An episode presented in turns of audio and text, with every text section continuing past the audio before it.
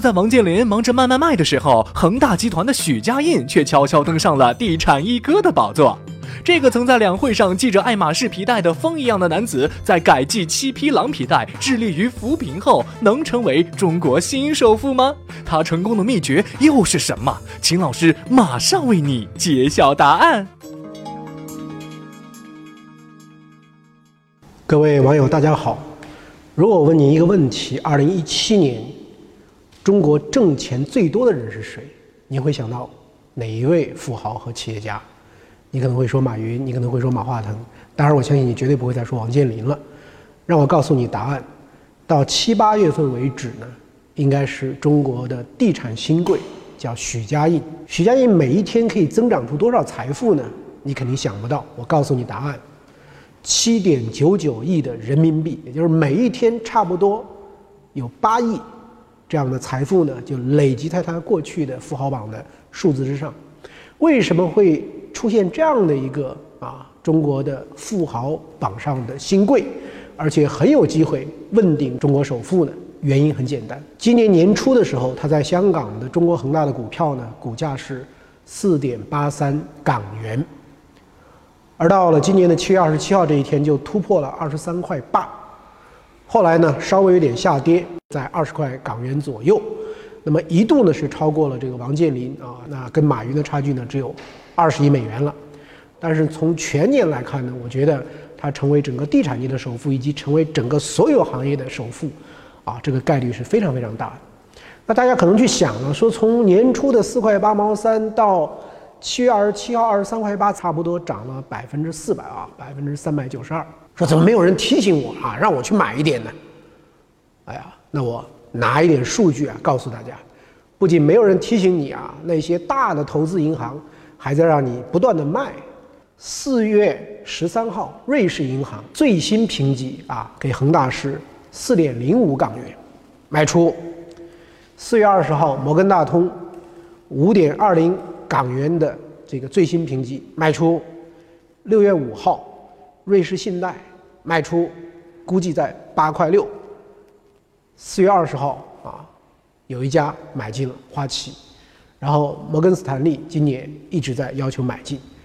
啊，那你可能说说摩根斯坦利很有眼光啊，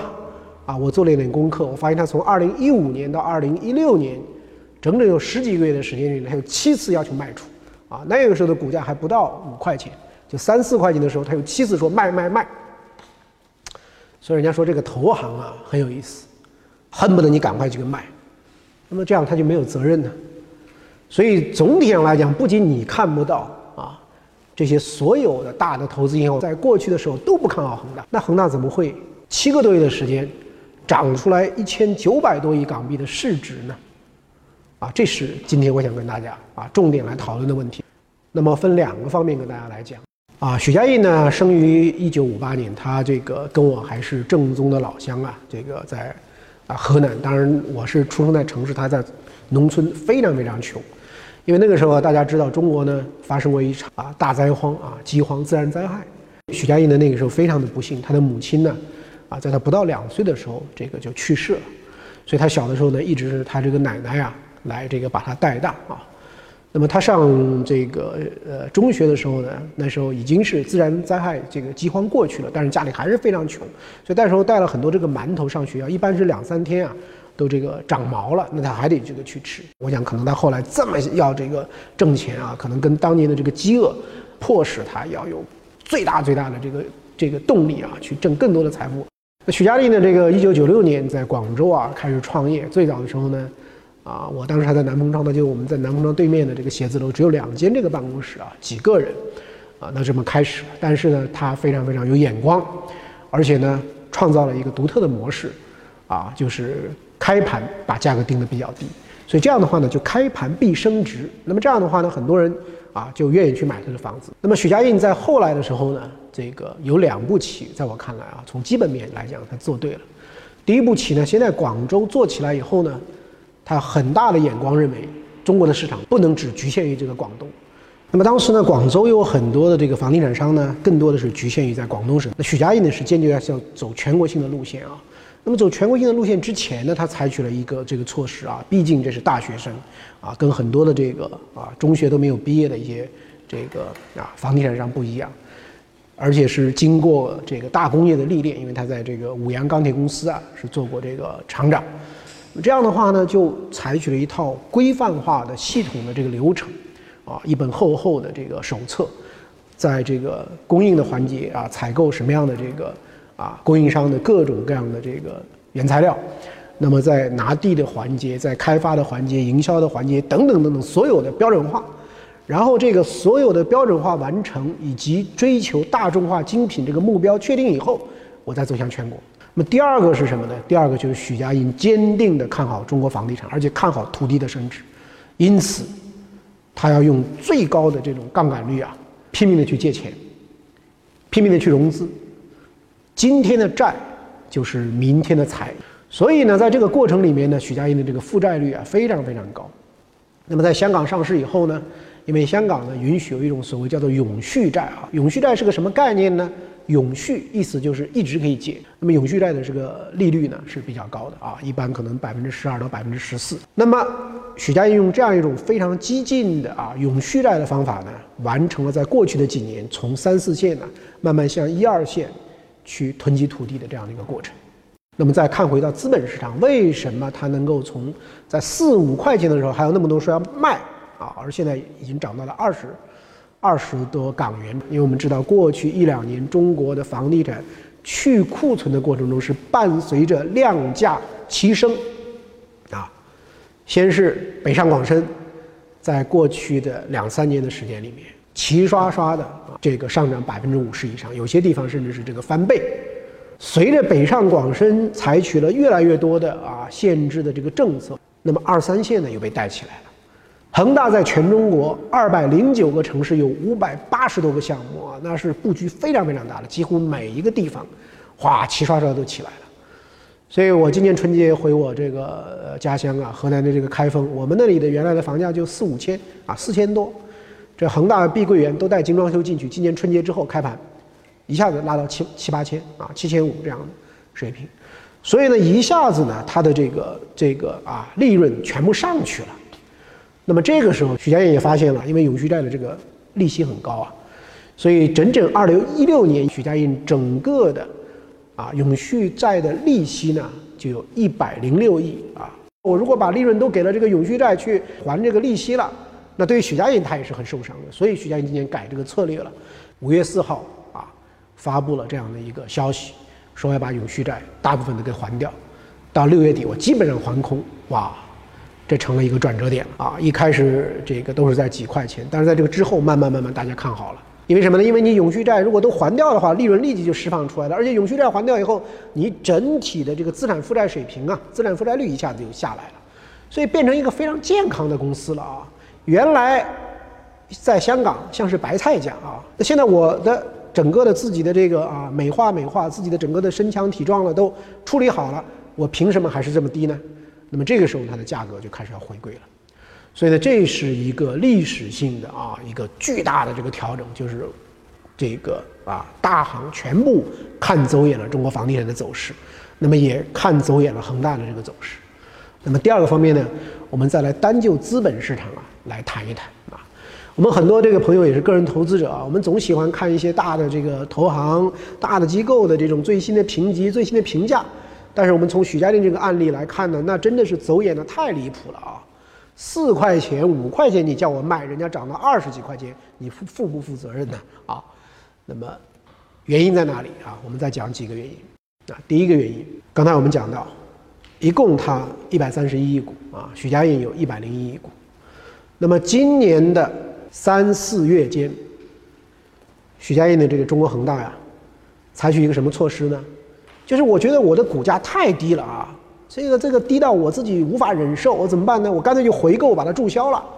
啊，这是就提升我这个每一股的净资产的这个含量，一共花了这个六十多亿啊，做这样一个回购。那么一方面，许家印自己的股权很高啊，整个的流通的这个股份。并不是那么大，再加上你又开始回购，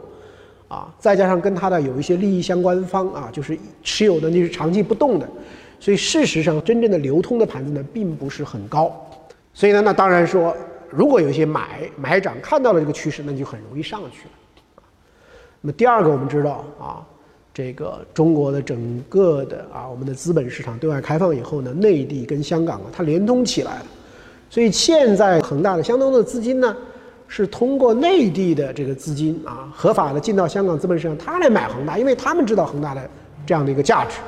啊，恒大到这个去年已经是。啊，从这个权益的销售的这个角度啊，啊，它已经是这个中国第一了啊。那么这样的一些利润的这样的一些释放啊，那么内地的投资者他是看得到的。那么第三个呢，还有一个非常有意思的啊，我们知道内地的 A 股市场啊还是非常非常难以做空的，但是在香港这个市场呢很容易做空。而在过去的这些年呢，那些大的投行以及很多的这个外资呢，他看淡内房股啊，就看淡中国的这个房地产的这些企业。所以呢，他一直在做空啊。那么做空是什么意思呢？我借出来你的这个股票，我赌它能够跌到什么地步？跌到什么地步呢？我再还给你啊。我这个通过做空来获利。那么恒大在今年的啊一月到七月涨了差不多四倍，那是一个什么含义？你谁要做空恒大，那就死路一条，打爆空头啊！你要不断的去啊追加你的这个保证金啊，那真的是血本无归。现在把这些很多的空头都给打爆了以后呢，势不可挡，那就一直这个向上走啊。所以你看，在这个资本市场上，流通规模啊有限，空头被打爆，然后呢，内地为代表的这个很多的资金呢，又纷纷的去这个买入啊，所以一下子呢，把这个恒大呢给急剧的给这个拉抬上来啊。我们从许家印整个的案例啊，对于我们的商界，对于我们的投资有些什么启发呢？我想呢，第一个呢，还是要买龙头啊。整个中国的市场在向龙头集中，所以龙头呢，往往它的这个潜在的利润的释放的可能性会更大。第二个呢，一定要不人云亦云啊，要看到问题的这个本质啊。你看这些大行之所以看淡它，是因为觉得它的负债高，它的债都去了哪里呢？不是挥霍了啊，而是他的债都去了买了这个地，所以一旦中国房地产整体趋势是 OK 的，所以它是没有问题的。第三个呢，要啊注意买变化啊。那么恒大呢，非常重要的是今年提前要还一这个永续债，所以使它的整个的负债水平呢进一步的这个下降，所以这是整个的啊一个非常重要的变化的这个节点。那么第四个呢，啊还是要买一个大趋势啊，因为恒大。做房地产不像这个王健林一样做了大量的境外的这个投资啊，买境外的一些资产呢，啊，它的这个升值啊，它的这个利润水平啊，这个是是反而是很不确定的。但是许家印呢，他一心一意就买中国的这样的啊很多的这个资产，那么中国的这个资产呢，总体的这个趋势呢，啊远远是强过这个这个海外的这个资产，所以买大是很重要。啊，最后一个呢。我觉得啊，一个企业家，我们要看他在整个政治跟社会意义上的可靠性也非常重要。那王健林今年是受到了一些这个啊不期而至的很多的这种啊政府这个层面的一些啊关注和一些这个制约。但是许家印呢，二零一二年他作为全国人大代表参加全国两会的时候呢，还有一些人说他炫富，因为他这个风尘仆仆的啊弄了一个这个爱马仕的这样一种这个皮带。但是大家有没有注意啊？二零一三年他成为全国政协常委的时候，带了一个什么皮带啊？啊，七匹狼啊。那么，所以这些年呢，一直都在啊做这个扶贫，在贵州的这个毕节啊，先捐了三十亿，接下来未来五年捐五十亿，要扶整个的这个毕节啊。所以呢，他非常讲政治，懂政治。因此呢，尽管过去这个高杠杆、高风险啊，也有点像在这个啊刀尖上跳舞，但是呢，在这个过程中。遇到一些问题的时候，政府其实从总体上还是会比较支持、比较帮助的。那么有政府这样的这个支持，以及整个 A 股的估值水平要高于这个港股，所以我觉得一旦恒大在 A 股上市，那么成为中国首富呢，那真的是挡也挡不住。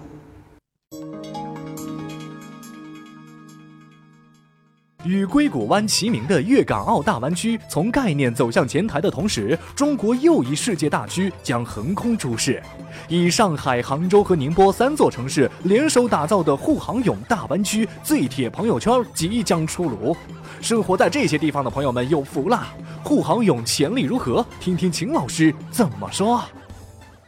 啊，各位网友，欢迎大家来到禽兽朋友圈。今天啊，我想跟大家聊一个话题呢，是我自己啊，啊，最近跟一些朋友经常交流。无论你成为一个富豪也好，无论是你想有享有比较好的生活品质也好，无论是想有更好的这个机会也好，我有时候觉得天时地利人和都不能少。而这个地利指的是什么呢？就是你啊，投胎在哪个环境里面。最近有一种说法叫做五大湾啊，未来在比拼。哪五大湾呢？那我们大家熟悉的肯定是啊，硅谷所代表的湾区。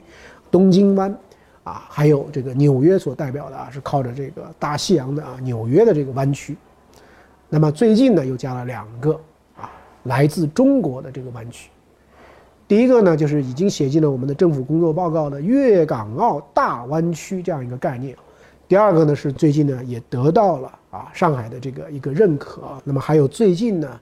由浙江最早提出，也得到了上海和江苏一些城市的认同的这样的一种叫做沪杭甬大湾区啊，那么就是五大湾区，是全世界可能经济最活跃的、最有想象力的这样的一些地区。所谓的湾区是以海洋啊海湾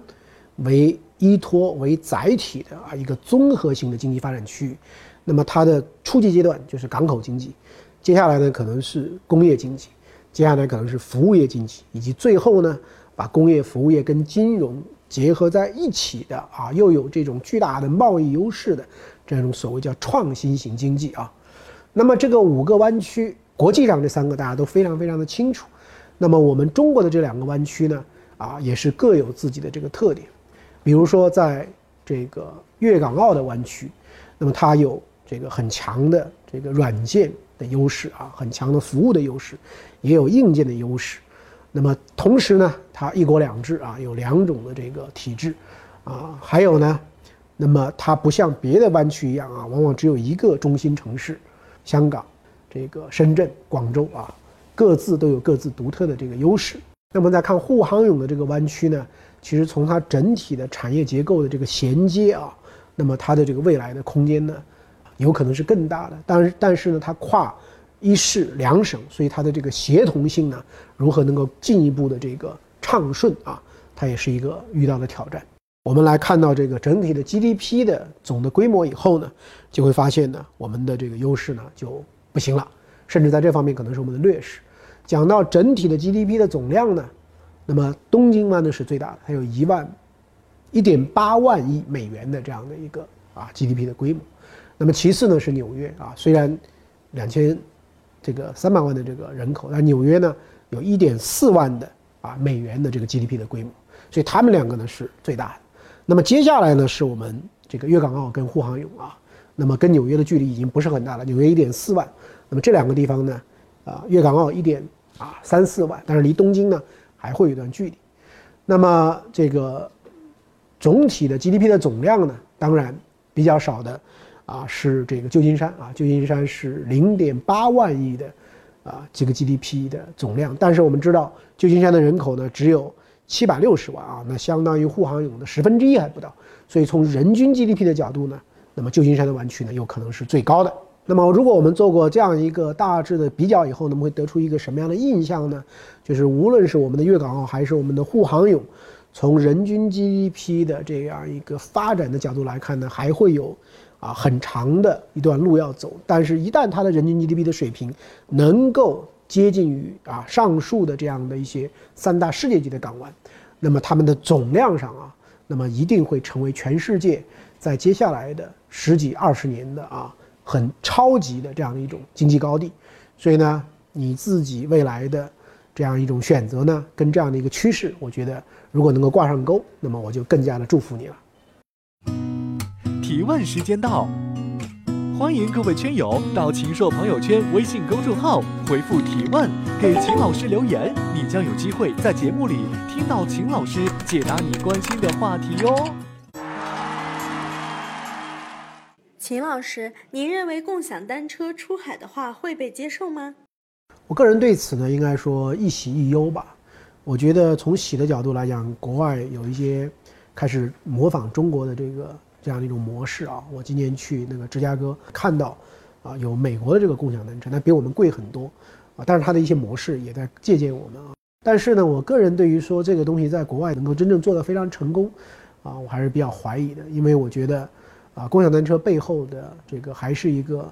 啊高频刚需以及大数据的这个是它的这个核心，而在国外的这个应用呢，可能没有那么多的这个数据的这个产生啊，因为你整体的这个规模啊相对都比较少，而且国外呢，它以这个开车为主导，就是真正的是坐公交再用这个来代步做这样一个衔接的这个量呢，可能也没有那么大。所以我觉得，在发达的这个很多的这个地方呢，呃，你指望共享单车能变成一个很大的应用，我就比较的悲观。秦老师，潘石屹、王健林、李嘉诚都在抛售房产，这中间有没有什么联系？啊，首先呢，我觉得就是无论王健林还是潘石屹还是李嘉诚做这个资产的处置啊、调整，啊，都是基于他们自身的这个啊实际的情况以及商业的判断。我觉得这个是。啊，也无可厚非啊。如果一定要做出一个啊比较的话呢，我认为王健林呢，呃，属于这个不得不卖。那么潘石屹呢，我觉得应该说是这个落袋为安吧。因为潘石屹认为呢，就是说，呃，现在的这个价格啊，他认为已经就是说非常非常高，他自己那么就尽可能以出售为主。他是认为现在的这个处置对他来讲是最好的一个现金的这样一个处理。